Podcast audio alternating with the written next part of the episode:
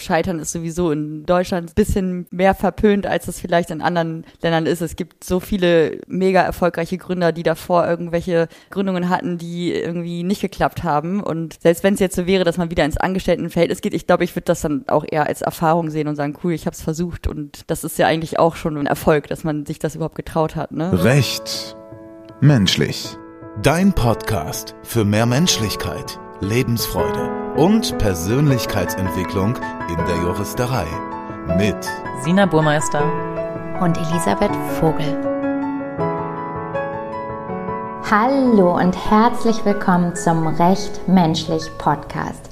Ich bin Elisabeth, Sina hat heute frei, dafür habe ich aber zwei richtige Powerfrauen mit mir hier im Podcast zu Gast. Und zwar sind das Norina Köslich und Jacqueline Dunker.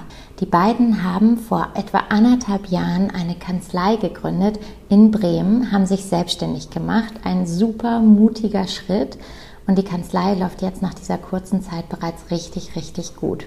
Sie nehmen euch mit rein in diese Gründungsphase, in all ihre Ängste, die sie so hatten, das, was vielleicht auch nicht immer leicht war und eben in die Frage, wie sie das geschafft haben. Wie haben sie es geschafft, so Stück für Stück eine Kanzlei aufzubauen, wo vorher noch gar nichts da war. Ein super spannendes Interview, hör unbedingt rein und wenn es dir gefallen hat, lass uns sehr gerne eine Bewertung da. Das hilft uns wirklich sehr, den Podcast noch bekannter zu machen und hinaus in die Welt zu tragen. Jetzt legen wir aber erstmal los. Ich wünsche dir ganz viel Spaß mit dieser Folge, mit diesen beiden tollen Frauen und bis dann.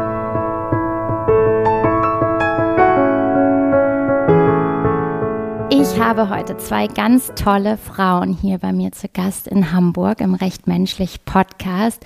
Jackie und Norina, schön, dass ihr da seid. Hi. Hallo. Hallo. Mögt ihr euch vielleicht ganz kurz einmal selbst vorstellen und sagen, was ihr so macht? Genau, wir sind Norina und Jacqueline von der Kanzlei Köstlich und Dunker. Wir sitzen in Bremen und wir sind jetzt seit einem Jahr zusammen selbstständig. Und ja, ich kümmere mich um die Themen Arbeitsrecht und Datenschutz. Genau, und ich kümmere mich um die Themen Wohnen, Bauen und Tiere. Sehr cool. Ich freue mich riesig und ich möchte da auch genau gleich mit euch ganz tief einsteigen. Ich finde das super spannend, dass ihr vor genau einem Jahr gegründet habt. Und ich könnte mir vorstellen, dass das für viele Zuhörerinnen und Zuhörer ein riesenspannendes Thema ist, von der Gründung zu hören, wie das so war, wovor ihr vielleicht auch Angst hattet, wie es sich alles entwickelt hat, wie ihr das gemacht habt. Da steigen wir gleich mal ganz tief ein. Und vorher habe ich aber noch eine Frage, die wir all unseren Podcast-Gästen zum Anfang stellen. Und die Frage lautet, wofür seid ihr heute ganz besonders dankbar? Jackie, magst du mal anfangen? Ja, ich bin dankbar dafür, dass ich als Selbstständige heute die Freiheit hatte, hier nach Hamburg zu fahren, mir einfach quasi den Tag so halb frei zu nehmen, hierher zu fahren, bei diesem wunderschönen Wetter in dem schönen Büro und vielleicht auch im Zug ein bisschen gearbeitet und diese Freiheit, Unabhängigkeit, die ist einfach toll. Ja, da kann ich mich nur anschließen. Ich lerne zum Beispiel auch gerade für meinen Fachanwaltslehrgang Arbeitsrecht und das konnte ich dann im Zug machen und sowas. Und da hat man doch schon viele Freiheiten und ist flexibel und genau, da bin ich eigentlich auch jeden Tag dankbar für, ne? Weil man kann schon wieder viel mehr Einfluss auf sein Leben sozusagen nehmen, ne? als ähm, man das sonst konnte sozusagen. Ne? Total schön und direkt der gute Einstieg auch in genau dieses Thema Selbstständigkeit und Gründung. Ich habe es eben schon gesagt, vor gut einem Jahr habt ihr gegründet Wow, wie fühlt sich das denn an, so als Gründerin, als Inhaberin einer Kanzlei? Ja, also für mich fühlt es sich einfach wirklich toll an. Was ich aber auch sagen muss, ist, man ist da auch irgendwie schon so ein bisschen reingewachsen. Also ich, manchmal, wenn man früher das gehört hat, als ich im Studium war, wow, es gibt eine selbstständige Anwältin, da dachte ich immer, das wäre so ein Meilenstein, das zu schaffen. Ist es auch, aber man muss auch sagen, wenn man da irgendwie Lust drauf hat und das macht, dann geht das alles so ein bisschen auch nebenbei und dann ist es passiert und man ist Gründerin, aber es fühlt sich jetzt nicht so an, als wäre man von einem anderen Stern, sondern es fühlt sich irgendwie ganz normal an und äh, ist aber wunderschön und ja, für mich ist es wirklich die richtige Entscheidung gewesen. Wirklich schön, Dankeschön. Wie ist es bei dir? Wie fühlt es sich für dich an? Ja, auch gut. Also wir haben auch sehr viel Zuspruch bekommen, als wir gegründet haben. Ne? Haben wir, glaube ich, auch so nicht erwartet. Aber als dann unser Instagram-Account online ging und alles, waren sehr viele unterstützende Worte, sehr viel Support und eigentlich auch bis heute. Deswegen fühlt es sich gut an. Cool. Ich kenne das mit dem Zuspruch. Ich habe ja auch selber gegründet und ich war ganz überrascht davon, wie viele Menschen sich doch positiv melden. Und ich finde das spannend, weil ich hatte vorher so Gedanken, gedacht, oh, wie finden die Leute das? Nehmen die das an? Sind vielleicht vielleicht manche auch kritisch, aber die kritischen Stimmen blieben irgendwie aus, ne? haben Leute vielleicht auch für sich behalten. Und ich war aber wirklich überwältigt von diesem Zuspruch. War das bei euch genauso? Ja, auf jeden Fall. Also es kamen auch Leute von vor zehn Jahren, die man irgendwie, ja, mit denen man gar nicht mehr gerechnet hat, die dann auf einmal einen angeschrieben haben oder uns auch bei Instagram oder Facebook supportet haben. Das waren ja vor allem so die Kanäle. Wir haben ja während der Pandemie gegründet und da konnten wir ja leider keine große Feier oder so machen, sonst wäre das vielleicht nochmal anders ausgefallen und der engere Kreis, der war natürlich auch dabei. Also ich muss sagen, ich hatte auch ein, zwei Stimmen, so sag ich mal, davor, die schon eher so ein bisschen kritisch waren und mh, wirklich und vielleicht nicht doch erstmal noch ein bisschen Geld verdienen und so, aber da kommen wir vielleicht auch später nochmal zu, wenn wir über das Finanzielle sprechen, ja. Waren das so, so Sicherheitsbedenken, die genau. dann geäußert wurden? Also die Leute wollten schon, dass du glücklich bist, aber hatten Angst, dass das vielleicht nicht so die sichere Alternative dann genau. ist. Mhm, ja. Spannend. Ja, da können wir unbedingt gleich nochmal genauer einsteigen. Was mich wirklich vorher noch mal interessieren würde, wenn wir mal zurückgehen an den Tag,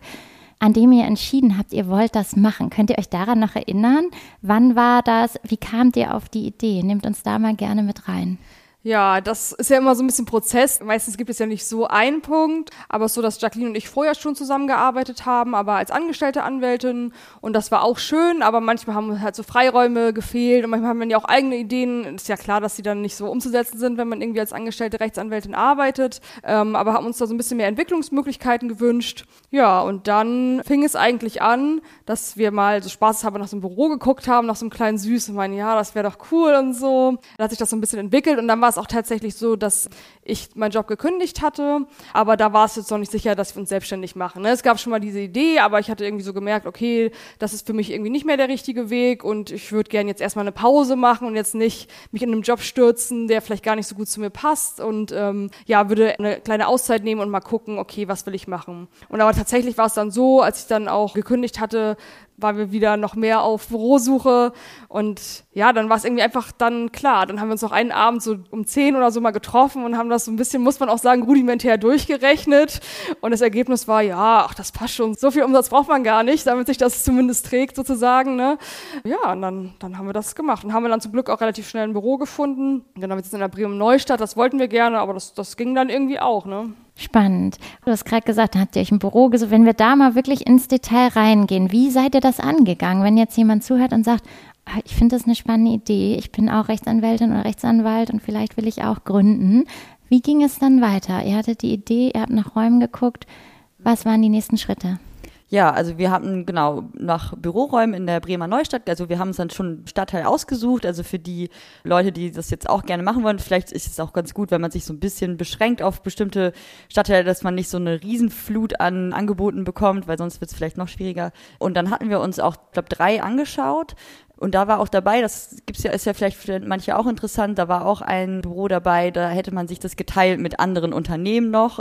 Das hat aber nicht so gepasst, weil das lag auch, glaube ich, ein bisschen an den Unternehmen an sich, die da drin waren. Man war schon sehr nah und hatte nicht, sage ich mal, diesen Platz für intime Gespräche mit den Mandanten und das ist ja auf jeden Fall das A und O, ne? Und ja, dann hatten wir eine Räumlichkeit gefunden, ja, bei dem wir einfach so einen wahnsinnig coolen Konferenzraum haben mit einem gliedernden Dach. Und dadurch ist er total schön hell. Und irgendwie hat uns, glaube ich, allein dieser Raum ja gecatcht. Und dann ja, ging das eigentlich relativ fix. Ne? Da haben wir uns Interesse bekundet und dann ein paar Wochen später haben wir schon den Mietvertrag unterschrieben. Man muss auch dazu sagen, dass der äh, Mietpreis auf jeden Fall auch total gut war und das hat natürlich dann auch nochmal dazu beigesteuert, dass das vielleicht so schnell dann auch ging, die Entscheidung. Und wir hatten uns auch so ein bisschen gegen Innenstadt entschieden. Ne? Viele Kanzleien sind ja in der Innenstadt in Bremen zumindest und da dachten wir, ja, da genau, hat man natürlich sehr viel Konkurrenz auch von eingesessenen Kanzleien.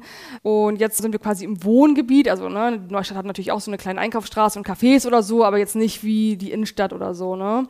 Und haben auch was gesucht. Im Optimalfall haben wir dann auch gefunden, was auch ein Schaufenster hat und sowas. Ne? Und ja, gut, das Schaufenster ist abgeklebt, aber es ist halt nicht so, dass es nur so ein kleines Schild ist, sondern wir haben da auch eine große Werbefläche und sowas. Und deswegen hat das auch so ganz gut gepasst. Und ich glaube, diese Idee dann auch ins äh, Wohngebiet sozusagen zu gehen, gehen oder wo mehr Menschen wohnen, war für uns auch eine ganz gute Entscheidung, ne? weil dann auch einfach Mandanten kommen, Mandantinnen kommen, weil sie um die Ecke wohnen und so weiter. Ne? Auch schon mal ein guter Tipp, ne? zu sagen, man macht wirklich eine große Werbefläche, nutzt man direkt am Haus, weil dann eben auch Laufkundschaft reinkommen kann. Genau, und es ist auch so, dass in der Straße auch relativ viele Leute auch tatsächlich langlaufen, auch an dem Haus. Und wir haben dann auch noch einen Beachflag aufgestellt und so. Also man kann eigentlich das dann nicht übersehen. Und was ich auf jeden Fall auch, glaube ich, für die Leute, die jetzt zum Beispiel in unserem Stadtteil leben, also wir haben es dann schon auch versucht, so ein bisschen an das Klientel anzupassen. Es sind schon eher viele Studenten und auch so jüngere Familien, die aber jetzt, sage ich mal, nicht, ja, so mega schickimicki Stadtteil ist das jetzt nicht. Und deswegen, glaube ich, fühlen die sich auch von uns ganz gut angesprochen, weil wir auch dadurch, dass dass wir, glaube ich, relativ nahbar wirken, auch bei Instagram und so. Und unsere Einrichtung ist zwar schick, aber jetzt nicht so, dass man, sag ich mal, vor Ehrfurcht erstarrt, wenn da jetzt mal irgendwie ein Krümel runterfällt oder so. Das ist so trotzdem noch irgendwie ganz entspannte Atmosphäre super cool den Klienten, Klientinnen angepasst und gleichzeitig ne, dann locker und aber so, dass ihr irgendwie professionell wirkt. Ich finde es auch, euer Auftritt ist super. Wer jetzt zuhört, kann sich ja mal die Webseite anschauen, euren Instagram-Account anschauen. Da ist ja auch alles wirklich durchgebrandet. Ihr habt euch da, glaube ich, viele Gedanken gemacht und so sehen ja auch die Räume aus, wenn ich das richtig gesehen habe. Habt ihr das dann selber renoviert oder wie ging es dann weiter? Ja, das haben wir tatsächlich selber renoviert. Ja, wir hatten dann noch so ein bisschen Zeit. Genau, ich hatte ja auch nicht mehr gearbeitet. Jacqueline ist ein bisschen später dazu gekommen. Und dann haben wir mit der Hilfe von ein paar Freunden natürlich, vielen Dank nochmal, halt alles renoviert. Und ja, das war, glaube ich, auch so ein, also es war natürlich nicht der Hauptgrund, um uns selbstständig zu machen, aber das ist, glaube ich, auch das, was wir auch an anderen Stellen oder auch in unseren Praktika und sowas mal vermisst haben, waren einfach schöne Arbeitsräume. Ne? Das ist vielleicht auch ein bisschen so eine Typfrage, wie wichtig das für jemanden ist. Aber ja, viele Kanzleien sind ja doch etwas, ja, genau, eher ein bisschen basic ausgestattet sozusagen. Ne? Klar, die Großkanzleien nicht, aber gerade wenn man so in kleinere Kanzleien guckt sozusagen. Und das war uns schon wichtig, dann irgendwie auch einen Raum zu haben, der schön ist, den wir schön finden bei uns ja alles so türkis-gold. Am Anfang dachten wir noch, ja, können wir das machen oder ist das vielleicht schon zu flippig für eine Kanzlei? Der Maßstab ist da ja relativ niedrig angesiedelt, aber dann haben wir auch gesagt, okay, wenn wir das jetzt schon selber machen, dann machen wir das ja auch so, wie wir schön finden. Aber man muss auch sagen, es hat echt sehr lange gedauert, die Möbel und so auszusuchen. Ne? Das war dann doch schwieriger oder was heißt schwieriger, hat auch Spaß gemacht, aber war schon Aufwand. Ne? Gerade wenn man vielleicht auch nicht das Mega-Budget hat. Ne? Wenn man klar Ressourcen hat, dann ist nochmal was anderes, aber ja. Genau, wir haben uns ein Farbkonzept überlegt, haben die Räume entsprechend gestrichen und dann auch die Möbel gekauft. Und was dann auch das i-Tüpfelchen war, wir haben ganz große Pflanzen, vor allem im Konferenzraum haben wir so eine riesige Palme stehen und so. Also ich glaube, das kann auch nochmal ganz gut zum Wohlfühlcharakter dazu steuern und äh, kann ich auf jeden Fall empfehlen.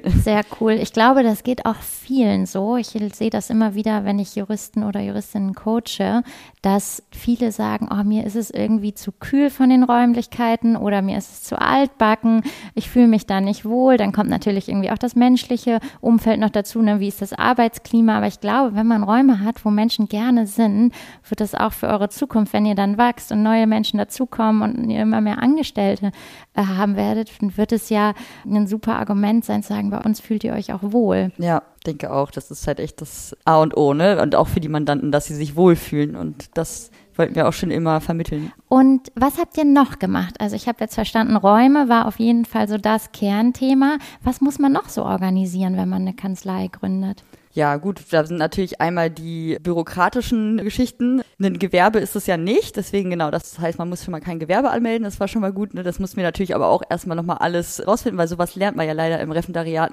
nicht. Habt ihr euch das selbst angelesen? Ja, genau, wir haben uns das selbst angelesen. Wir waren aber auch bei ein, zwei Veranstaltungen, das hat leider ja auch wegen der Corona-Pandemie, war das auch ein bisschen eingeschränkt, das Angebot. Das eine war vom Starthaus Bremen, das ging irgendwie auch um Gründung und was man beachten muss. Also das kann man auf jeden Fall auch empfehlen, dass man sich da äh, da gibt's ja, glaube ich, in jeder Stadt irgendwelche Anbieter, die da einen unter die Arme greifen, auch kostenlos dann so Gründertraining oder einfach steuerliche Fragen beantworten. Genau. Was für uns noch wichtig war, ist der Gründungszuschuss, den haben wir beantragt. Genau, das ist, also für mich zumindest war es mir sehr wichtig, weil ja ich dieses finanzielle Risiko noch nicht so eingehen wollte, ohne, sag ich mal, diese Unterstützung. Das war für mich wichtig und. War das kompliziert? War das einfach? Wie war das so, den Gründungszuschuss zu bekommen, zu beantragen? Ja, es war jetzt nicht kompliziert in dem Sinne. Man muss aber schon sich, sag ich mal, ein bisschen drum kümmern. Man muss ja einen Businessplan und so weiter schreiben. Man muss alles Mögliche auflisten, was man an Geld braucht. Äh, man muss dann für die nächsten Jahre planen. Also für den Businessplan hatten wir auch Unterstützung. Da gab es verschiedene Organisationen, auch die sich für Frauen in Arbeit einsetzen. Da konnte man dann so Muster bekommen, wie ein Businessplan auszusehen hat und dann konnte man sich daran orientieren. Klar, also ob das jetzt mit den Zahlen so BWL-mäßig gestimmt hat, aufs Kleinste, das wahrscheinlich nicht, aber äh, man konnte sich, das war auch für einen selbst gut, man konnte sich selber mal Ziele setzen und ja, das dann machen. Das wurde dann auch eigentlich alles so abgenommen und der Gründungszuschuss wurde dann bewilligt. Also das ging dann eigentlich gut durch. Spannend. Ich finde gerade dieses Thema Kostenplanung super interessant. Wenn wir da mal ein bisschen tiefer einsteigen. Wie war das für euch? Ihr habt vorhin schon gesagt, ihr habt da irgendwie mal alles durchgerechnet. Was waren so eure Erkenntnisse? Wie seid ihr da rangegangen? Was habt ihr neben dem Gründungszuschuss noch gemacht? Was würdet ihr vielleicht auch jemanden sagen, der jetzt sagt, boah, kann ich mir das überhaupt leisten? Ich habe doch irgendwie gar nicht nicht so viel Erspartes. Wie, wie ist das rund ums Thema Kosten? Nimmt uns da mal mit rein. Also der Gründungszuschuss ist auf jeden Fall schon mal eine Hilfe, muss man sagen. Das ist das ALG 1, sein ALG 1-Anspruch plus 300 Euro. Ja, davon abgesehen, klar, ein paar Kosten braucht man für die Gründung, also sky's the limit da natürlich, aber wir haben es jetzt schon natürlich versucht, einigermaßen kostengünstig zu halten. Es gibt allerdings auch viele, muss man sagen, die erstmal von zu Hause gründen und dann erstmal ihre Kanzlei sozusagen in ihrer Wohnung aufbauen. Das geht auch. Wir wollten das irgendwie nicht, weil für uns war klar, wir wollen irgendwie einen Raum. Also ich meine, das ist jetzt eine Geschmacksfrage, ne? Aber wir hatten irgendwie das Gefühl, okay, wenn wir damit anfangen, soll es gleich irgendwie so einen Lounge geben und es ist cool. Das war irgendwie so unsere Vorstellung davon einfach. Ne? Das heißt ja jetzt nicht, dass es besser oder schlechter ist, aber man kann es auf jeden Fall auch noch mit weniger Budget sozusagen aus der WG-Küche machen, im Notfall sozusagen, und sich dann Raum mieten, wenn man eine Besprechung macht, ne? Gibt es auch. Und ansonsten sind die Gründungskosten aber einigermaßen überschaubar. Ne? Ist ja nicht wie bei einer Bar oder bei einer Ärztin oder so, die erst sehr viele Geräte und Einrichtungen kaufen muss. Ne? Klar mussten wir auch ein paar Möbel kaufen, aber das ist jetzt ne, natürlich jetzt keine teuren technische Einrichtung oder sowas. Ne? Und man kann dann auch erstmal alles selber machen. Klar, wir haben dann auch sukzessive Leute dazu bekommen, die dann sich um die Reinigung gekümmert haben oder für uns Recherchesachen gemacht haben oder so uns ein bisschen unter dem Büro unterstützen. Aber das kann man auch erstmal alles selber machen. So, ne? Ich kenne das noch aus der Familie, dass sie dann mal, nee, braucht man doch nicht total viele Angestellte und sowas. Dann meine ich so, nee, also erstmal nicht sozusagen. Ne? Das, das kann man auch erstmal so machen. Deswegen, klar, da gibt es noch so ein paar Sachen wie für die Rechtsanwaltskammer und sowas, aber auch das ist ähm, Versicherung und, und so weiter. Ne? Aber das lässt sich schon machen. Alles überschaubar und ihr würdet jetzt nicht sagen, das kann nur jemand machen, der wirklich ein großes Budget hat, sondern man kann sich kümmern. Habt ihr auch einen Kredit aufgenommen? Nee, also ich muss auch sagen, ich hatte zum Beispiel eigentlich relativ kleines Budget. Also ich habe wenige Monate festangestellt gearbeitet und da habe ich ein bisschen was zusammengespart und das war mein Startkapital. Also ich hatte jetzt gar nicht so viel und das hat trotzdem gereicht, ne? Also weil wir haben die Möbel zu zweit gekauft, dann haben wir auch so ein paar Sachen, zum Beispiel für die Küche oder so. Dann hatte ich irgendwie noch einen Kühlschrank über und also irgendwelche Sachen kriegt man dann schon zusammen. Für die Möbel haben wir ja genau, weil die schick sein sollten, schon ein bisschen was ausgegeben, aber zu zweit, also das ist echt in Ordnung Ordnung. Da braucht man, glaube ich, wenn man ein bisschen was gespart hat, dann braucht man keinen Kredit aufnehmen. Es sei denn, man möchte jetzt direkt mit Angestellten loslegen oder so vielleicht. Aber auch da, äh, ich glaube, das würde ich also gar nicht unbedingt empfehlen, weil ich gerade jetzt so in den ersten zwei, drei Monaten wird ja noch nicht so viel los sein, dass man da jetzt, glaube ich, ohne Bürokraft gar nicht klarkommt. Äh, deswegen denke ich auch, dass man da vielleicht erstmal kleine Steps beginnt und dann hat man auch nicht dieses Kostenrisiko. Das passt.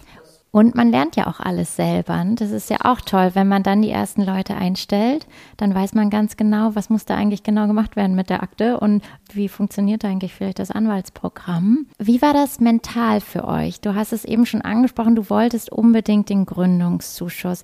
Hattet ihr Angst davor, vor diesem Risiko, dem finanziellen Risiko? Was war da so in euren Köpfen los? Ja, also es war schon so, dass der Gründungszuschuss, da dachten wir schon, da wäre schon besser, wenn er kommt, ne? weil wenn man dann gar keine Einkünfte hat, sozusagen, also keine sicheren Einkünfte. Aber wir wussten, man hat ja auch keinen richtigen Rechtsanspruch darauf, also gab es schon Risiko, dass wir nicht kriegen und das wussten wir auch und das hätte dann auch so geklappt. Mental ist natürlich schon spannend, aber irgendwie war es für mich auch, als man auch erstmal angefangen hatte, dann alternativlos sozusagen, ne? Also so ein bisschen überspitzt, aber es hat sich dann so angefühlt, dass ich dachte, okay, ich will das jetzt unbedingt machen und ich will das jetzt einmal ausprobieren.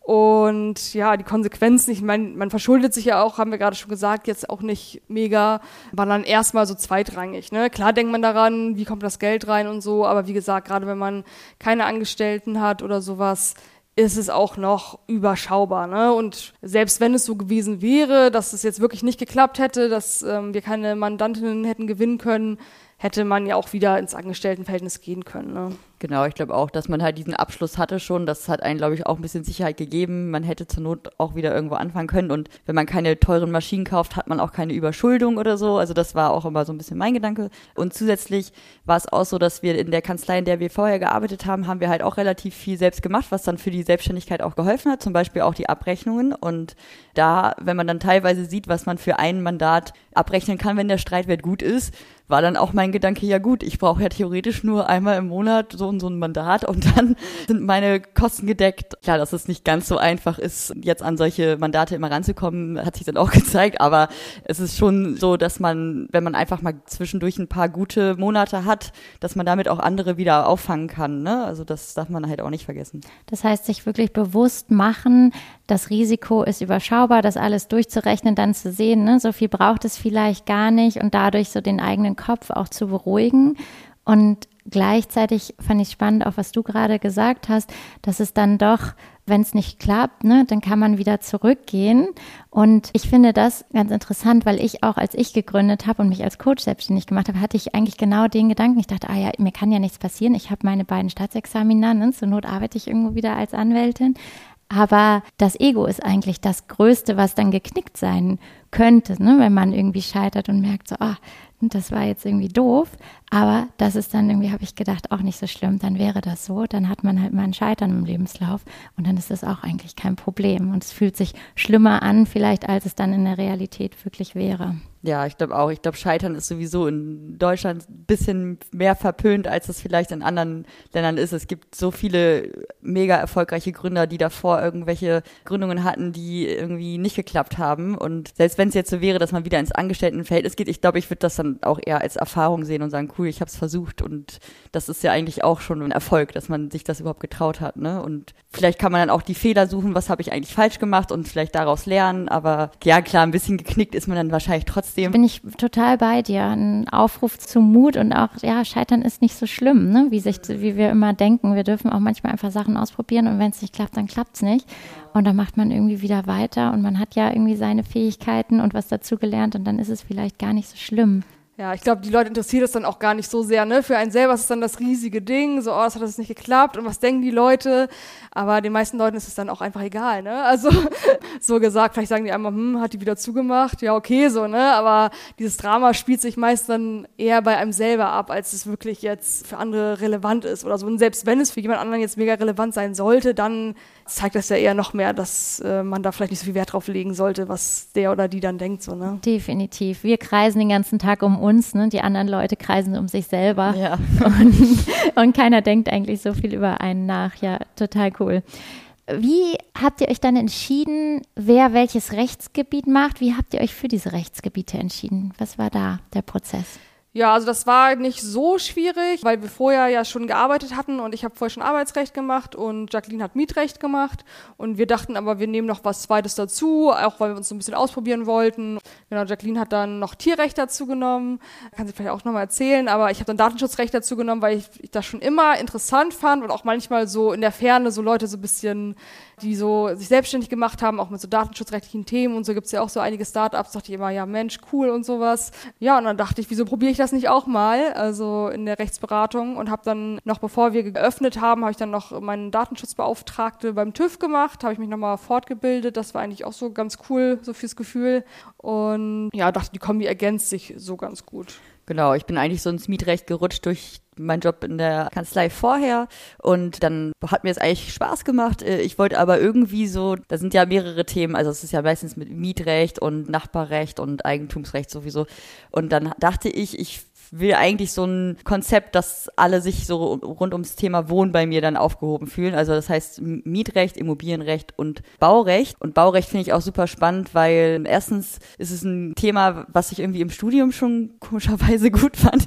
Und zweitens ist es auch ein Thema, was nicht ganz so überlaufen ist. Ne? Also es gibt halt, klar, Mietrechtsanwälte gibt es sehr, sehr viele und Baurecht sind dann doch eher weniger und da würde ich jetzt auch gerne dann mit meinem Fachanwalt anfangen. Und genau, Tierrecht ist ist etwas, glaube ich, aus meiner Leidenschaft. Ich habe schon immer ein großes Herz für Tiere und deswegen, ja, dieses Wort Tierrecht, das kennt man ja auch eigentlich noch gar nicht so. Da gibt's ja jetzt auch keinen Fachanwalt für, aber auch das finde ich so spannend. Man kann sich ja auch selbst eigentlich aussuchen, was macht man für Gebiete. Ich könnte mich ja auch komplett aufs Pferderecht beschränken oder sonst Hunderecht. Also das sind ja alles irgendwo ausgedachte Begriffe, die aber halt ganz gut beschreiben, was die Mandanten dann möchten. Und das ist auf jeden Fall ein Thema, was ich cool finde. Aber man muss auch dazu sagen, da kommen auch teilweise andere Mandate dabei raus, als man sich vorher vorgestellt hat. Das kann man auch immer mal wieder überdenken. Bleibt man dabei? Ändert man das vielleicht nochmal? Genau. Wie seid ihr denn damit umgegangen? Ich stelle mir das total spannend vor. Dann kommen die ersten Fälle rein. Und bei Jura ist es ja ganz oft so, man sitzt dann da und denkt, oh, das habe ich jetzt noch nicht gehört. Ne, was möchte der? Was ist jetzt hier irgendwie die Anspruchsgrundlage? Das ist ja irgendwie nichts Unübliches. Das wird mit Sicherheit bei euch auch so sein. Ihr seid jetzt noch keine 60 Jahre alt und alte Hasen, die das seit 30, 40 Jahren machen. Wie seid ihr damit umgegangen, mit dieser Unsicherheit und dass ihr eben nicht mehr einen Rahmen habt, in dem ihr einen Arbeitgeber habt, der dann irgendwie im Zweifel haftet, sondern ihr macht das dann selber? Also bei mir war es tatsächlich so, ich habe das einfach, gleich ich mal, so ein bisschen gelernt. Also ich wurde schon im Referendariat in der Anwaltsstation alleine zu irgendwelchen Gerichtsverhandlungen geschickt. Ich hatte einfach keine Ahnung und man lernt einfach damit umzugehen. Das ist so ein bisschen manchmal fühlt man sich so wie so ein Teilzeit-Schauspieler. Nein, also ganz so schlimm ist es nicht. Man weiß natürlich schon was, aber man hat natürlich nicht immer auf alles äh, sofort die Antwort parat. Und gerade wenn es so um konkrete Fragestellungen gibt, die vielleicht sogar noch nicht mal weder gesetzlich konkret geregelt sind, noch irgendwie es gibt ein Urteil dazu, dann ja, muss man natürlich schon immer ein bisschen überlegen.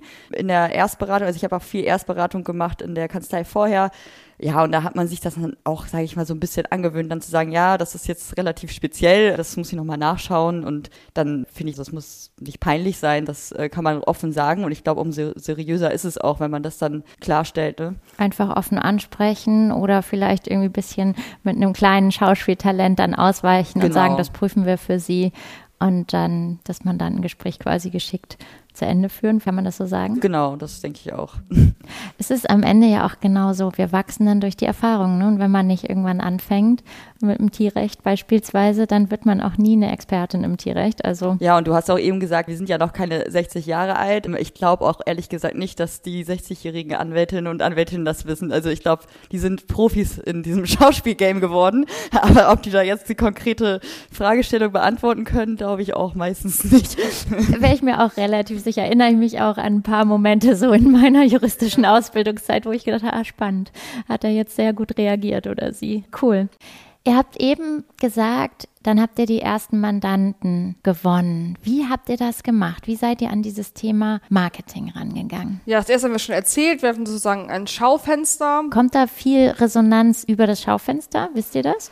Ja, das kann man ein bisschen schlecht messen. Also die Leute kommen nicht einfach rein. Ne? Also so ein klassisches Walk-in-Business ist eine Kanzlei jetzt nicht. Also es ist zwei, dreimal vorgekommen, aber das ist jetzt nicht bedeutend. Aber so, dass man so ein bisschen sichtbarer ist. Kombiniert damit sind wir zum Beispiel auch aus, weil es uns Spaß macht, ähm, aber auch zum Beispiel im Stadtteilmanagement Neustadt, ne? wo sich so die Geschäfte miteinander verbinden und sowas. Das ist auch nochmal ein ganz cooler Austausch.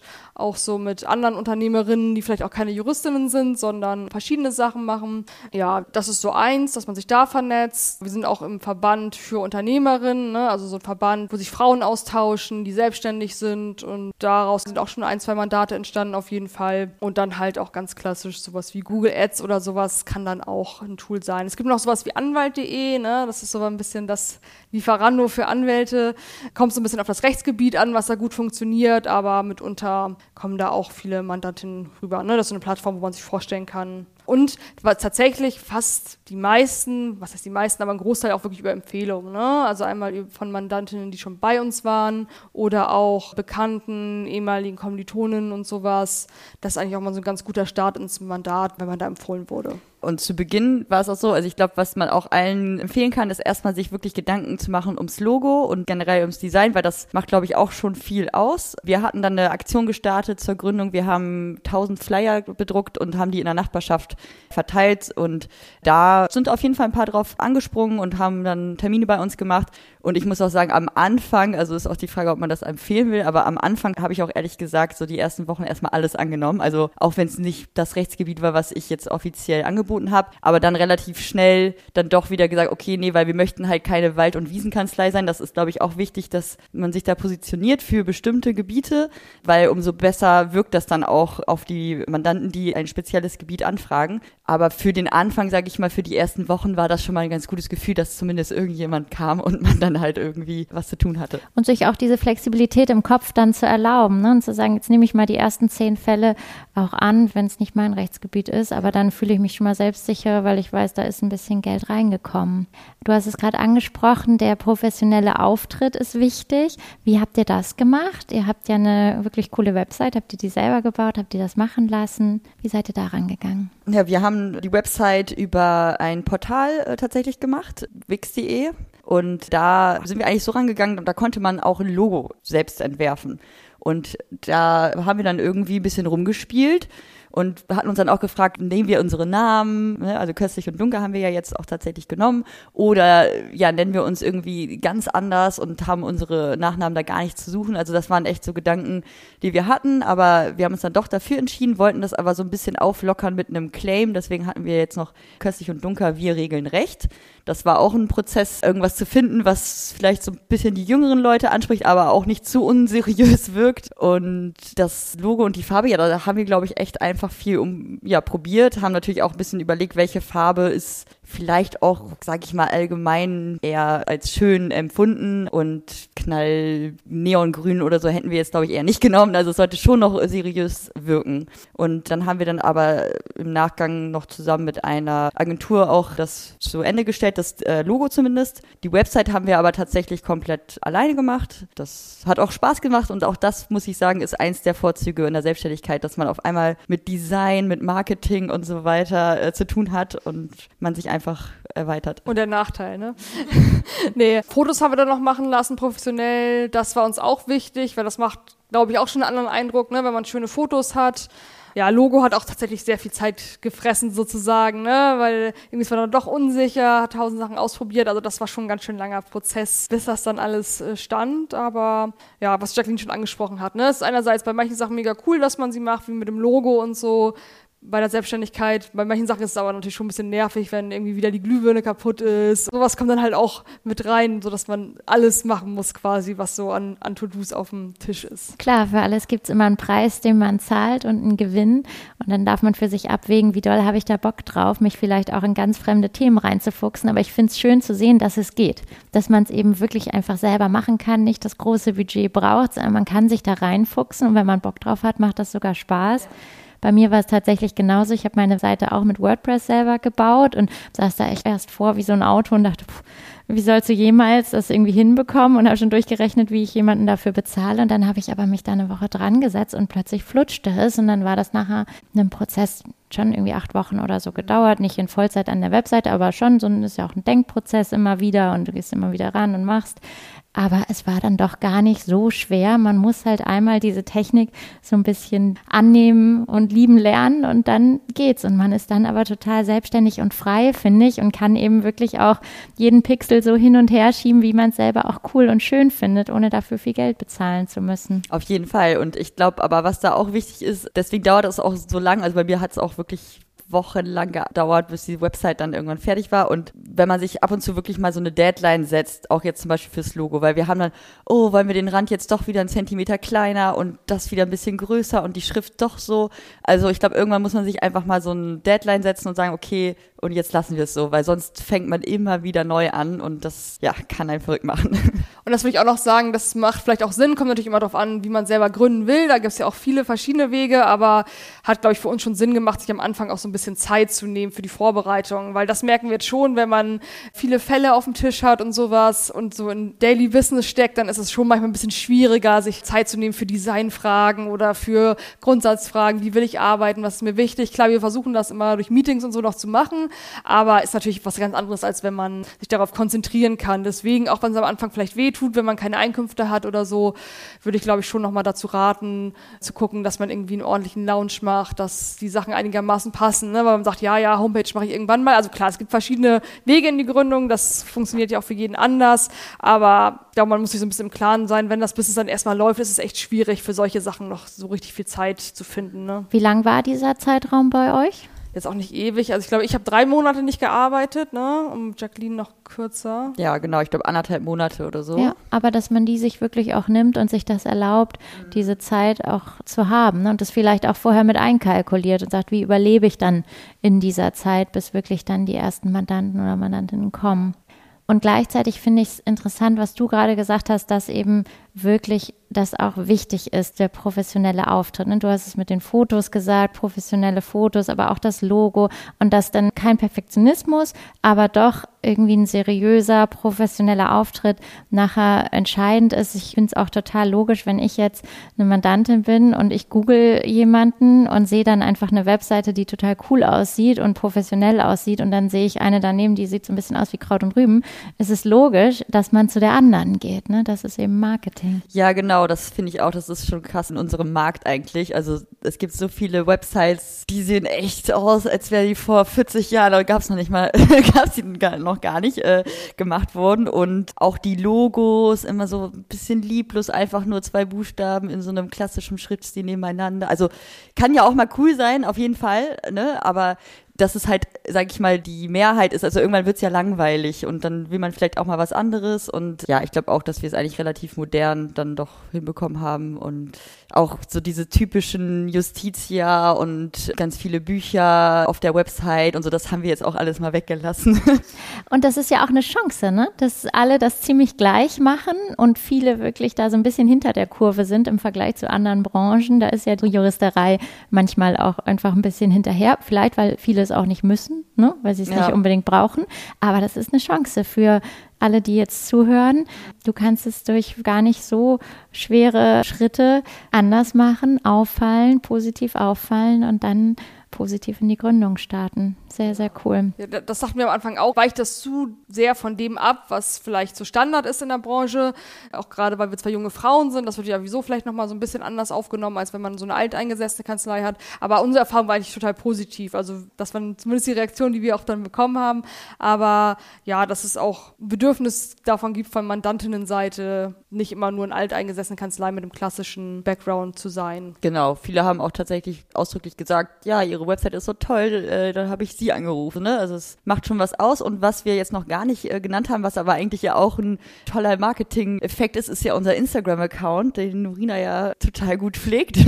Und man muss sagen, mittlerweile kommen da auch wirklich ein paar Mandate drüber. So am Anfang haben auch manche gefragt, ja, Instagram muss das denn sein? Da kommt doch eh keiner. Aber ich glaube auch, also es sind ja auch jetzt neue Generationen, die jetzt rechtsratsuchend sind die schauen dann vielleicht auch mal, ah, cool, die sind hier irgendwie in der Nachbarschaft, die sind sympathisch, die folge ich vielleicht sogar dann gehe ich dahin. Also ich glaube schon, dass das in der Zukunft auch immer mehr einen großen Stellenwert haben wird. Glaube ich auch, definitiv. Und irgendwann dann auch eben für Mitarbeitergewinnung. Wir haben echt viele Praktikumsanfragen auch bekommen über Instagram und so. Also wir konnten die gar nicht alle annehmen, aber was natürlich auch total schön ist, ne? wenn irgendwie junge Studierende sich angesprochen fühlen und denken, ja, ich weiß nicht, was sie dachten, aber auf jeden Fall haben wir da schon einige Anfragen und das kam, glaube ich, tatsächlich hauptsächlich dann durch Instagram, weil es auch so ein Medium ist, was sie benutzen, das ist irgendwie eine Sprache, die sie verstehen oder das ist eine andere Ansprache, die man da auch mal wählen kann. Ne? Also eine Homepage unterscheidet sich ja zum Beispiel auch so ein bisschen vom Instagram-Account, aber beim Instagram-Account hat man auch mal so ein bisschen die Möglichkeit, informeller zu sein und so und ich glaube auch schon so, dass es gut ankommt, wenn man da nicht in diesen Formen immer gezwungen ist.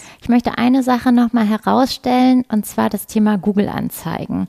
Es ist auch bei mir im Coaching so, dass, dass viele Klienten, Klientinnen über Google kommen und das super gut funktioniert. Und ich mich eigentlich gefragt habe, warum habe ich eigentlich nicht direkt damit angefangen? Ich war auch lange Freelancer und habe Kanzleien im Marketing beraten und da weiß ich auch, dass einige Kanzleien wirklich Top-Erfahrungen mit Google-Anzeigen gemacht haben. Wie ist das bei euch? Ihr macht die, würdet ihr mir zustimmen, dass das wirklich ein ganz essentieller Faktor ist oder ist das bei euch gar nicht so groß? Also vielleicht kann ich einmal anfangen. Wir hatten am Anfang hatten wir es gemeinschaftlich für die Kanzlei. Wir sind ja beide das muss man vielleicht nochmal sagen, auch generell für die Leute, die gründen möchten. Norina und ich sind beide komplett unabhängig voneinander selbstständig in einer Bürogemeinschaft. Wir haften quasi nicht zusammen, jeder verdient sein Geld und seine Mandanten. So, und wir haben aber trotzdem erstmal gemeinschaftlich geworben bei Google. Äh, dann haben wir es aber irgendwann aufgeteilt und ich muss sagen, mittlerweile, ich mache gar keine Google-Anzeigen, weil ich glaube tatsächlich, bei mir liegt es auch an den Rechtsgebieten, weil die nicht so häufig sind. Tierrecht ist sehr selten. Baurecht auch seltener. Und da kommen halt über anwalt.de ehrlich gesagt relativ viel Sachen rein. Und da habe ich dann tatsächlich bei Google jetzt schon seit letztes Jahr September oder so keine Werbung mehr geschaltet. Das ist ja total spannend, aber es ist richtig, was du sagst, weil du brauchst natürlich die Keywords. Ne? Die Leute müssen das googeln und Anwalt Mietrecht zum Beispiel wird dann vielleicht öfter gegoogelt als Anwalt Tierrecht und wenn es die Keywords nicht gibt, beziehungsweise kein Suchvolumen drauf ist, dann macht es natürlich keinen Sinn. Aber auch da dann spannend vielleicht auszuprobieren, ne? weil ich hätte jetzt eher gedacht, oh, Anwalt.de, das ist doch gar nicht ganz so entscheidend, aber doch, Anwalt.de ist dann das, was für dich funktioniert und da muss dann vielleicht jeder einfach mal ausprobieren, was funktioniert und dann wieder den Kurs so ein bisschen korrigieren. Ja, das ist wirklich bei uns ein bisschen unterschiedlich. Bei Anwalt.de kommt bei mir nicht so viel rein, auch ab und zu mal was, aber ist jetzt nicht so der Hauptfaktor. Ich schalte schon noch Google-Werbung und das funktioniert auch gut. Man muss aber auch sagen, dass es natürlich relativ teuer ist, je nach Rechtsgebiet sozusagen die Anzeigen zu schalten. Die Klicks sind dann doch schon ganz schön teuer sozusagen. Ne? Deswegen ist es ein guter Weg, aber noch besser in Zukunft ist es natürlich, wenn man irgendwie sich komplett über Empfehlungen und so tragen kann. Ne? Aber ist auf jeden Fall gerade für den Start ein guter Weg. Und als wir das gemacht haben, da hatten wir das nicht ganz so rechtsgebietsspezifisch gemacht, stand unser Telefon eigentlich gar nicht mehr still. Ne? Aber das waren jetzt nicht zwingend Top-Mandate, die da äh, auf einen gewartet haben an eine andere Leitung, aber erstmal, um so ein bisschen den Stein ins Rollen zu bringen, hat man da auf jeden Fall, wenn man das ein bisschen breiter streut, äh, sehr viel Resonanz bekommen. Super, vielen Dank fürs Teilen und diese ganzen spannenden spannenden Insights. Ich glaube, das ist super hilfreich. Ich möchte noch mal ein Thema ansprechen. Das ist das Thema, das ihr zu zweit gegründet habt. Das ist ja auch ganz unterschiedlich, wie Menschen das machen. Manche wollen lieber alleine gründen, andere machen es zu zweit.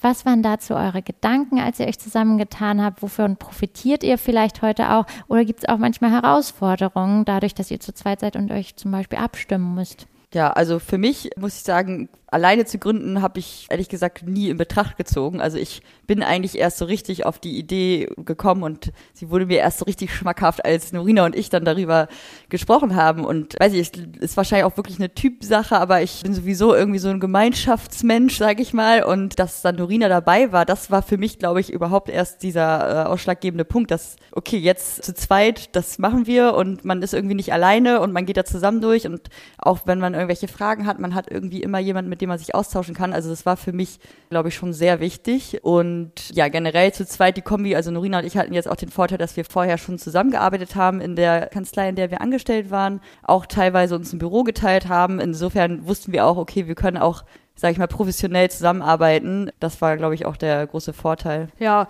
es war mir eigentlich ähnlich, beziehungsweise ich konnte mir die Selbstständigkeit schon immer gut vorstellen. In meiner Vorstellung war das dann aber auch immer mit Leuten zusammen, wo ich Lust habe, mit denen zu arbeiten und sowas. Ja, gibt schon Sicherheit, würde ich sagen. Ne? Also wie gesagt, das ist wahrscheinlich unterschiedlich. Klar, alleine wäre man noch unabhängiger, aber gerade dadurch, dass wir auch nicht zusammen wirtschaften sozusagen, sondern eine Bürogemeinschaft sind, hat man da auch alle Freiheiten zu sagen, oder vielleicht nicht ganz so viele, weil man teilt ja auch bestimmte Dienste Dienste, aber schon viel Freiheit auch zu sagen, nee, ich lasse es mal ein bisschen langsamer angehen, ich brauche mal ein bisschen Zeit für ein anderes Projekt, was neben der Arbeit vielleicht auch nochmal ansteht oder sowas. Ne? Bald sind wir ja sogar zu dritt, dafür haben wir uns ja auch bewusst entschieden, dass wir sagen, okay, wir wollen sogar noch jemanden dazu nehmen, was ja auch schön ist oder wir es auch schön finden, irgendwie soziale Kontakte bei der Arbeit zu haben. Jacqueline und ich waren auch befreundet, bevor wir auch zusammen in der anderen Kanzlei gearbeitet haben. Ne? Gibt ja auch manche Leute, die sagen, nee, nicht mit Freunden und so, das geht schief. Klar, passt vielleicht nicht in jeder Freundschaft auch automatisch das Business, das würde ich auch so sehen. Aber andererseits finde ich, und ich hoffe Jacqueline auch, das Leben ähm, ist dann auch zu kurz, finde ich, um mit Leuten zu arbeiten, wo es gar nicht so richtig passt, wo man sich gar nicht richtig versteht. Klar, es ist immer ein Risiko, was man eingeht bei jeder zwischenmenschlichen Beziehung, die irgendwie ein Tick enger wird. Aber ja, das ist total schön ist, mit Leuten zusammenzuarbeiten, mit denen man auch privat gerne was macht und so weiter. Ne? Super und cool, dass ihr auch dann bald schon zu dritt seid. Es scheint ja wirklich auch zu laufen, schon nach einem Jahr. Wenn wir da mal auf den jetzigen Status schauen und jetzt hört jemand zu und denkt, oh, wie schnell geht denn das? Wie schnell kann ich denn wirklich davon leben? Wie schnell kann ich da gut von leben? Jetzt habt ihr natürlich nur euer Einzelbeispiel, aber wie ist das so? Was könnt ihr jemandem sagen? Wie war es bei euch? Wie ist so ungefähr der Status nach einem Jahr? Also was man erstmal merkt als Anwältin, gerade wenn man so in gerichtlichen Verfahren ist und die dann erst am Ende des Gerichtsverfahrens abgerechnet werden, dass man dann schon lange äh, drauf wartet und ich hatte auch am Anfang, muss ich sagen, noch mehr Hemmungen, dann vielleicht auch mal schon vorab abzurechnen, also eine Vorschussrechnung zu machen.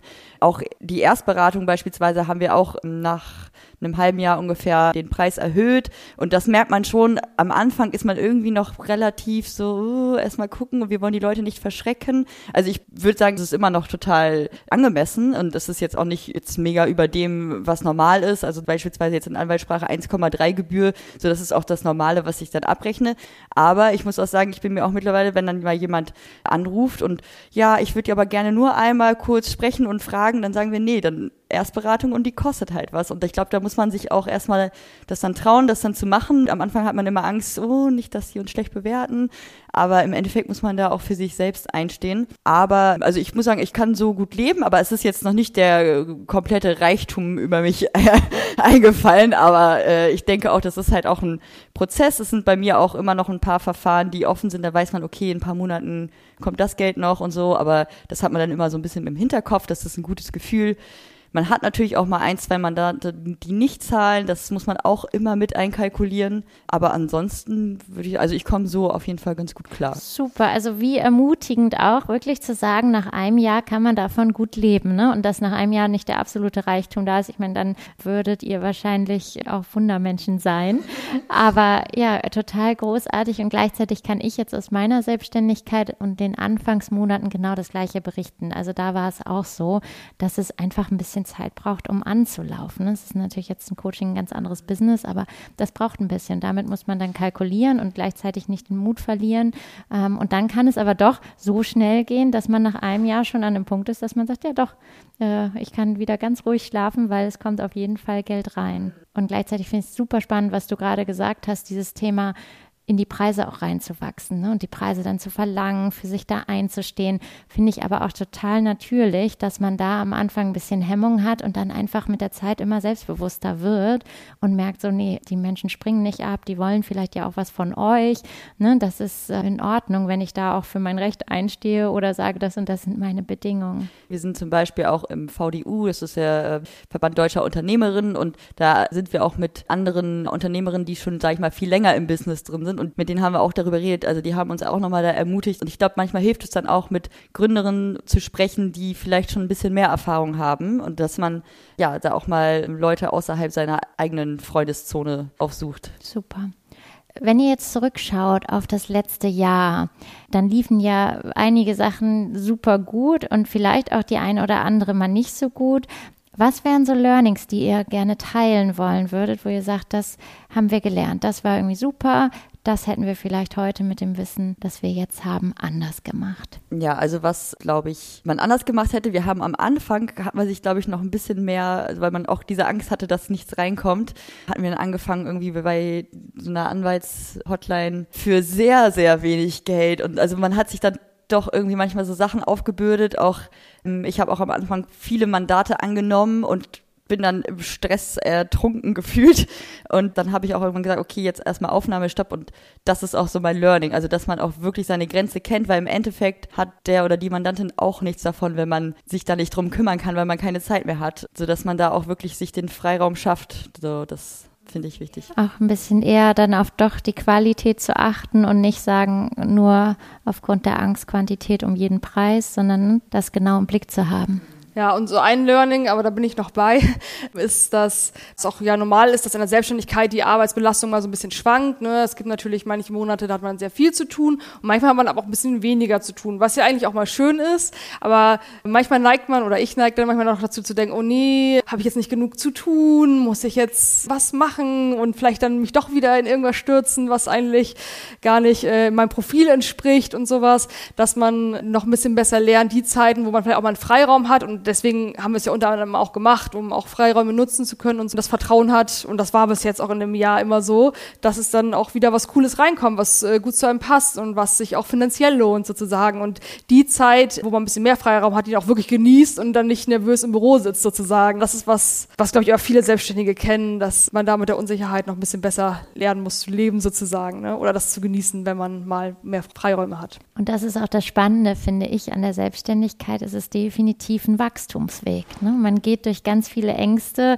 man geht immer wieder raus aus der Komfortzone, man lernt irgendwie locker zu bleiben, zu vertrauen, man hat herausfordernde Situationen vielleicht mit Mandanten, man muss irgendwie Preise plötzlich nehmen. Also es sind so viele Dinge, die man tut, an denen man einfach wächst. Ne? Und wo wir sicherlich, wenn wir in zehn Jahren wieder sprechen würden, sagen würden, boah, Wahnsinn, wir haben uns so weiterentwickelt nochmal im Vergleich zu dem Zeitpunkt, als wir gestartet sind. Also kann ich sehr gut nachvollziehen, dass der Gedanke im Kopf ist und gleichzeitig finde ich es irgendwie schön, dass man dadurch eben lernt zu vertrauen.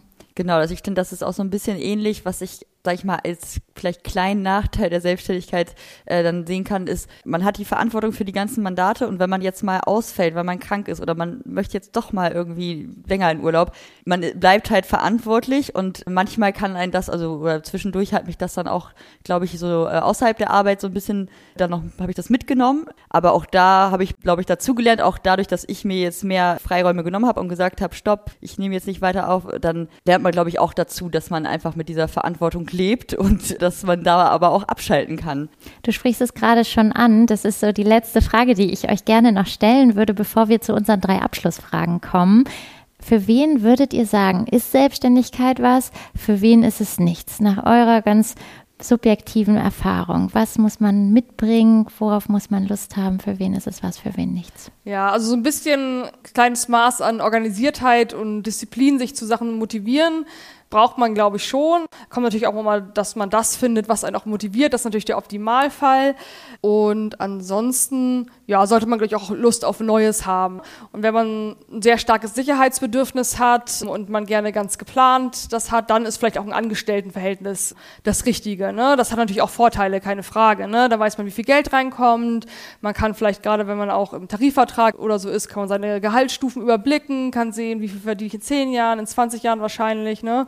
Ja, also dieses Sicherheitsbedürfnis wird natürlich so in der Selbstständigkeit nicht immer befriedigt sozusagen. Aber wenn man Lust hat auf was Neues und auch Freiheiten schätzt, und manche Leute empfinden das ja auch vielleicht als Bürde oder sowas, wenn man das immer neu planen muss. Aber wenn man das genießt und da gerne gestaltet, dann denke ich, ist das auch was für einen. Ne? Genau, und ich glaube auch, man kann auch ein bisschen an die Arbeitsweise anknüpfen. Also wenn man jetzt, sage ich mal, sehr detailreich in einem bestimmten Gebiet arbeiten möchte, dann wäre vielleicht eher eine größere Kanzlei, wo es dann tatsächlich eine Abteilung gibt, wo man genau dieses eine Gebiet die ganze Zeit bearbeiten kann, äh, während man halt in einer selbstständigen Kanzlei zumindest jetzt am Anfang natürlich schon mit vielen verschiedenen Fällen zu tun hat. Ne? Also man muss halt dann auch ein bisschen vielleicht die Vielseitigkeit auch lieben und wenn man das nicht tut, dann ist man vielleicht dann nicht richtig in der selbstständigen Rechtsarbeitskanzlei. Ja, das stimmt. Und diese ganzen Nebentätigkeiten wie Marketing, und sowas. Ne? Darauf sollte man vielleicht auch ein bisschen Lust haben. Wenn man sagt, okay, ich habe nur Lust auf pur Jura, ich liebe Fälle und sonst nichts anderes, ne? dann ist es vielleicht schon so, dass eine Selbstständigkeit da einfach Zeit genommen wird für andere Tätigkeiten, die man da auch noch zu tun hat, sozusagen. Ne? Ein wertvoller Tipp so zum Abschluss. Da kann ja jeder, der jetzt zuhört, vielleicht mal in sich reinspüren und schauen, ah, wo bin ich denn so zu verorten? Was fühlt sich für mich gut an, was nicht? Habe ich vielleicht auch Lust zu gründen? Ich habe es eben schon angesprochen. Wir haben drei Abschlussfragen, die ich auch gerne euch stellen möchte. Die erste Frage, wenn ihr mit einem Fingerschnips eine Sache in der Juristerei verändern könntet, welche wäre das? Ich würde gerne, dass die Juristerei-Szene so ein bisschen diverser vielleicht auch wird. Also auch als ich auch dann nochmal nach Jobs geguckt habe oder so, fällt dann doch auf, dass wenig Frauen, also arbeiten ja mittlerweile, glaube ich, sogar ein Drittel so als Anwältinnen, als Zugelassene, aber gerade wenn man sich die Partnerinnen-Ebene anguckt, sind es halt doch vorwiegend Männer, es sind auch nicht häufig Leute mit Migrationshintergrund in den Führungsebenen und so. Und da würde ich mir einfach schon wünschen, dass es alles noch so ein bisschen offener wird und vielleicht auch grundsätzlich so ein bisschen frischer vom Vibe her und so dieses althergebrachte so ein bisschen aufgeweicht wird. Ne? Es gibt ja auch immer so eine Vorstellung, wie muss ein Jurist sein, eine Juristin, dass es da auch noch andere Wege gibt, sozusagen, das Rollenbild auszufüllen. Ich glaube, da würden sich viele deinem Wunsch anschließen. Ja, ich bin jetzt eher inhaltlich im Tierrecht und zwar, ich würde sehr gerne das Tierschutzrecht einfach reformieren und auch dafür sorgen, dass Tiere nicht mehr als Sachen vom Gesetz angesehen, also behandelt werden, so wie Sachen. Zweite Frage, ein bisschen größer aufgehangen tatsächlich. Unser Ziel ist es ja auch mit dem Podcast eine Inspiration zu sein für alle, die zuhören. Wenn ihr jetzt so auf gar nicht nur das Gründungsjahr, sondern euer Leben, eure eigene Lebenserfahrung zurückschaut, was wären drei Learnings, man könnte auch sagen Lebensweisheiten, Weisheiten, die ihr gerne teilen möchtet mit unseren Zuhörerinnen und Zuhörern? Genau, haben wir heute schon drüber gesprochen, dass man sich ruhig trauen kann, auch mal Sachen auszuprobieren. Da dieses, ne, dass man immer denkt, was denken die anderen und so, dass die meistens gar nicht so viel dabei denken, sondern man das äh, machen kann. Das zweite hatten wir auch schon angesprochen, ne, dass man Sachen auch mal anders ausprobieren kann, auch wenn da die Rollenbilder schon vermeintlich vorgefertigt sind oder man bestimmte Erwartungen zum Beispiel an das Bild einer Rechtsanwältin hat, dass das auch anders geht und dass es vielleicht dadurch durchaus eine Nachfrage gibt. Ne? Nur weil es das nicht so häufig gibt, heißt das noch lange lange nicht, dass es auch alle blöd finden oder sowas oder dass es nicht gut ankommen könnte. Und ansonsten, drittes Learning hat Jacqueline bestimmt auf Lager, ne? Ja, was ich einfach immer wieder merke, ist irgendwie, dass diese Menschlichkeit, passt ja hier auch gut, dass die einfach so das A und O für mich ist und auch, ich weiß nicht, früher habe ich auch irgendwie immer gedacht, oh, als Anwalt muss man so und so sein und man muss dann irgendwie streng und so. Und nein, muss man alles nicht. Man kann einfach so bleiben, wie man ist. Und ich glaube, das habe ich einfach dazu gelernt, dass ich irgendwie mich nicht verstellen muss für diese Anwaltsrolle, sondern dass man auch immer noch irgendwie locker und leicht bleiben kann und da nicht in eine bestimmte zwingende Rolle rein muss. Oh, wie schön. Da strahlt mein Herz, wenn du das sagst. Und ich würde am liebsten den Podcast um eine Stunde verlängern und da noch ein ganz neues Thema aufmachen.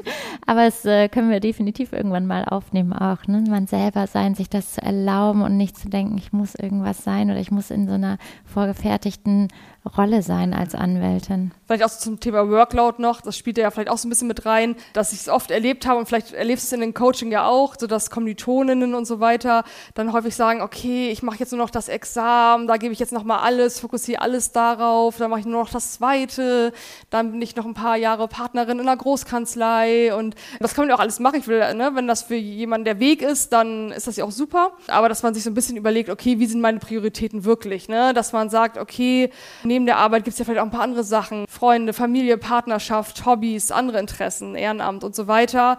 Und dass man da auch mal, das ist auch so ein bisschen so mein Learning, da vielleicht auch mal so einen Punkt en finden muss, wo man sagt, okay, ich ordne jetzt nicht alles meinem beruflichen Werdegang unter, was nicht heißt, dass der Beruf keinen Spaß macht oder dass einem das nicht wichtig ist, ne? aber dass man sich auch erlaubt, so in seinen anderen Bereichen dafür sich Zeit zu nehmen und so weiter. Ne? Unbedingt wirklich da ehrlich hinzuschauen und zu sagen, wer bin eigentlich ich, was will ich, was erfüllt mich wirklich und sich so ein bisschen frei zu machen von dem, was man denkt, was irgendwie die Gesellschaft oder erwartet oder was man machen müsste oder was vielleicht vernünftig ist und da wirklich ganz ehrlich bei sich hinzugucken allerletzte Frage. Wen hättet ihr hier gerne nochmal im Podcast zu Gast? Wen sollen wir nochmal anfragen? Also vielleicht jemand, der sehr viel ehrenamtliche Arbeit auch macht, ne? die so in Law-Kliniken arbeiten oder ich habe eine Freundin, die arbeitet sehr viel ehrenamtlich in der Abschiebungshaft. Also ich habe das selbst bei mir erlebt, ne? dass dann Leute sagen, ah, du verdienst nur so wenig oder sowas, ne? dass Leute immer warten, ja, dass man jetzt nur, weil man zwei Staatsexamen hat, dass das auch das eigene Ziel sein müsste, dass man jetzt super viel Geld damit unbedingt verdienen will oder so, ne? aber dass es ja noch andere Inhalte gibt und vielleicht vielleicht auch gerade mal jemanden, der vielleicht kaum profitorientiert daran geht und ähm, vielleicht auch sehr viel ehrenamtlich macht oder sowas. Das würde ich spannend finden. Total. Cooler Impuls. Vielen, vielen Dank. Da werden wir auf jeden Fall jemanden suchen. Das finde ich auch richtig, richtig spannend und äh, freue mich schon da auf die Folge. Ihr Lieben, vielen Dank, dass ihr da wart. Meine Intuition war richtig, euch einzuladen. Es war wirklich ein ganz bereicherndes Gespräch. Ich freue mich riesig, dass ich das jetzt oder wir das teilen können mit unseren Hörerinnen und Hörern. Und ich glaube, es hat viele, die vielleicht darüber nachdenken, selber zu gründen, motiviert. Vielen, vielen Dank. Danke, dass ihr da wart. Vielen Dank auch. Dieses tolle Interview hat Spaß gemacht. Dankeschön. So, das war's auch schon. So schnell kann es gehen. Ich hoffe, die Folge hat dir gefallen.